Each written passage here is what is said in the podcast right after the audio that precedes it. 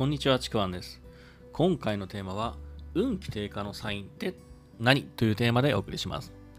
これですね、あの、例えば、最近悪いことばかり起きて、なんか自分の運気がどんどん下がってる気がするんだよねとか、こう、うまくいく気がしない。この先もなんか失敗ばかりするかもしれない。どうしたらいいんだろうっていうふうに、何かこう変にはまり込んでいる時の話なんですが、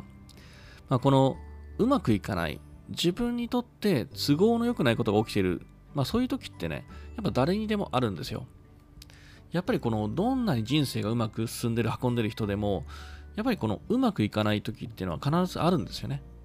で、うまくいかない時、これは必ずあるって言いましたけども、ここまではもう誰でも同じなんですけども、その違うのはね、その後なんですよね。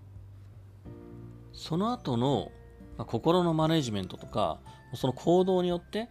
どんどん運気が下がっていく人と、逆にそこから運気を上げていく人、この2パターンに分かれるんですね、極端に言えば。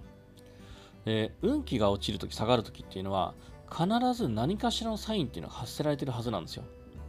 で、それは、何かこう他人からの言葉だったり態度だったりとか、またこう自分の体調だったり、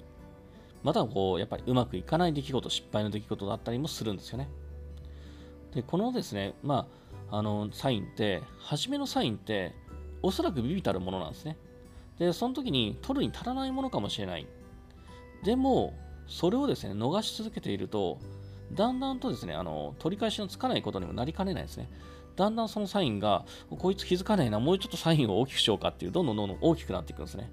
なんかこう、人をこうあ、寝起きの悪い人を起こすのと一緒ですね。最初はトントンってやるんですけど、なかなか起きないなって言って、バンバンってやってこう叩き出すとかね。そんなものと一緒なんですね。で、それが、まあ、運気低下のサインというやつなんですね。で、このサインが出たときに、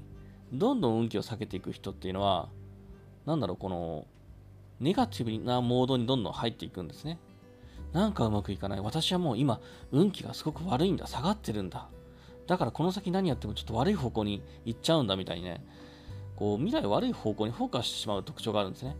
なんかうまくいかない。運気落ちてんのかな今まずいなとか、何やってもうまくいかない気がするみたいなね。このネガティブモードって、なんだろう、こう、運気を下げるジェットコースターに乗り込むようなもので、その後ですね、もうどんどんどんどんね、加速度的に運気を避けていっちゃうような傾向にあるんですね。で、またですね、これもやっちゃいがちなんですけども、運気を上げるために何かしないと。そう、今下がってるから上げるために何かしないとっていうふうに、そういう行動をするんですね。まあ、その時によくやるのが、やりがちなのが、もう変に外部の力とかエネルギーに頼ろうとするんですね。まあ、例えば、むやみやたらにパワースポットに行ったりとか、私今運気悪いから。だから運気を上げるためにヒーリングとかエネルギーに頼ったりとかもそうだし、浄化とかお祓いの類に何かこう期待したいとかね。もうそれで何かしらのエネルギーとか外部の力を借りて自分の運気を上げようとするんですよね。で、もちろんですね、別にこれ、これだってやって悪いことでもないんですよね。だから別にいいんですよ。自分がすっきり落ち着くなら別にやった方がいいんですけども、これが根本解決にはならないっていうことは覚えておいてほしいんですよね。こう、運気を、運気が低下しているサインが出てる時で、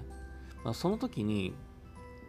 よくみんなあの運気を上げようとするんですけどもそれに気づいた時にやるべきことは実はこう運気を上げようとすることじゃないんですよね、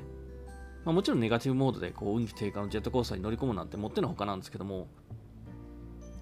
この運気低下のサインが出ている時それに気づいた時にやるべきこと何をすべきかっていうのをこれはですねあのちょっとまた次回の方でお伝えしたいと思います。というわけで今回ですね、えー、運気低下のサインって何というテーマでお送りしました。これまた次回に続くので次回の方もぜひお聞きください。